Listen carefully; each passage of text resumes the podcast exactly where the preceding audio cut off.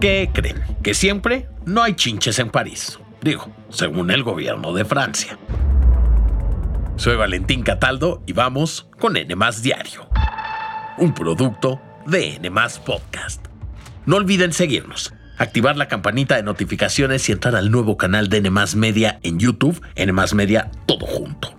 Este jueves 5 de octubre, autoridades parisinas piden a los habitantes no caer en psicosis por el tema de las chinches, que según ellos no hay.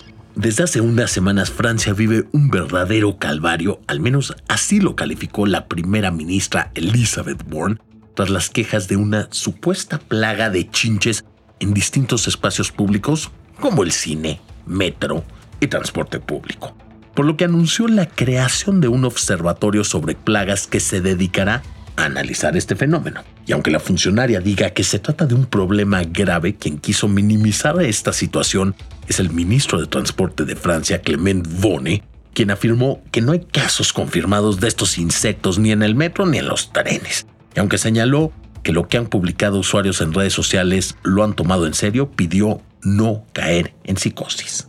Fue en una reunión con operadores de transporte público donde el funcionario dijo que quizá esta plaga la lleguen a tener en los próximos meses o semanas, como en todas las grandes ciudades del mundo, comentario que ya causó críticas por los videos que circulan en redes sociales y que muestran el problema que atraviesa París. Además de esta crisis también ya se registró en la ciudad de Marsella, pues un colegio cerró temporalmente por una plaga. Incluso se ha llegado a plantear si estas declaraciones son para calmar los ánimos y generar confianza, porque recordemos que París será sede de los Juegos Olímpicos y Paralímpicos en julio del próximo año. Y es que las chinches no son un tema nuevo en Francia, pues entre 2017 y 2022, escuchen bien, uno de cada 10 hogares se vio afectado por chinches de cama, según un informe de la Agencia Nacional de Seguridad Sanitaria que apunta a que la plaga de chinches es por el aumento de viajes, traslados y una resistencia de estos a los insecticidas. Y como ya sabemos, este problema también ha sido un dolor de cabeza en la Ciudad de México, en el metro, en la Universidad Autónoma de la Ciudad de México, UNCETIS, y en al menos cinco facultades de la UNAM en donde los alumnos incluso protestaron y exigieron que atiendan la plaga. Después de estos días de escuchar de chinches por todos lados, la UNAM publicó un comunicado en el que indicó que luego de haber inspeccionado, no detectaron la presencia de estos insectos en sus instalaciones. Es importante decir que estos bichos que son atraídos por nuestro calor corporal nos han dejado una serie infinita de memes y búsquedas en internet de cómo combatirlos. Y un tip que se hizo viral en redes sociales, con más de 2 millones de interacciones, fue la de una usuaria que recomendó utilizar una planta llamada polio que a ella le ayudó a acabar con estos insectos. Y díganme una cosa, ¿ustedes cuál creen que sea la razón de esta supuesta plaga de chinches? Por favor, contesten nuestra encuesta en la sección de comentarios.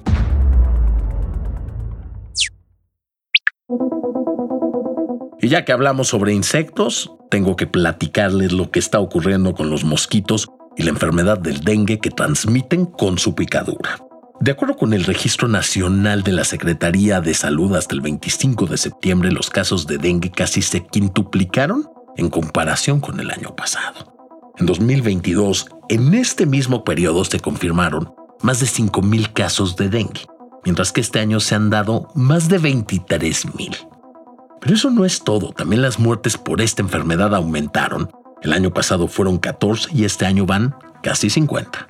¿Pero en qué estados hay más contagios por dengue? Les cuento. Hasta el cierre de este podcast y según el reporte de la Semana Epidemiológica 38 de la Secretaría de Salud, más del 70% de los casos corresponden a Yucatán, Veracruz, Quintana Roo, Morelos y Puebla, mientras que las entidades que menos contagios han reportado son Colima, Baja California, Nayarit, Jalisco y Tamaulipas.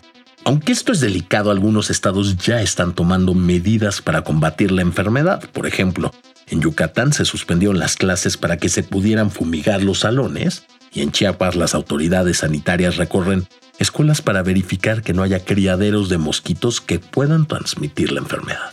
Y por si eso fuera poco, también la Organización Mundial de la Salud ya está tomando cartas en el asunto, pues ya recomendó la primera vacuna para combatir el dengue. Pidió utilizar la fórmula TAK-003 que fue desarrollada por la farmacéutica japonesa Takeda pero solo se podrá aplicar a menores de entre 6 y 16 años debido a que es más efectiva en ellos y a aquellos menores que vivan en zonas donde el dengue ya se ha vuelto un problema de salud pública.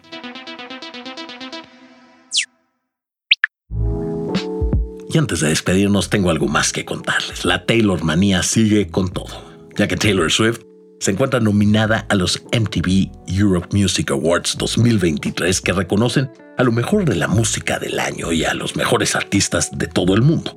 La cantante lidera la lista de los nominados en siete categorías, entre ellas Mejor Artista, Mejor Canción y Mejor Video.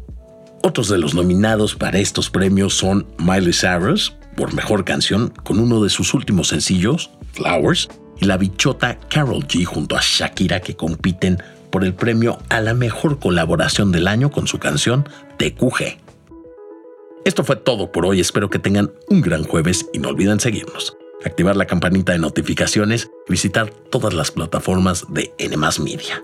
Nos escuchamos mañana en N Diario, un producto de N Podcast.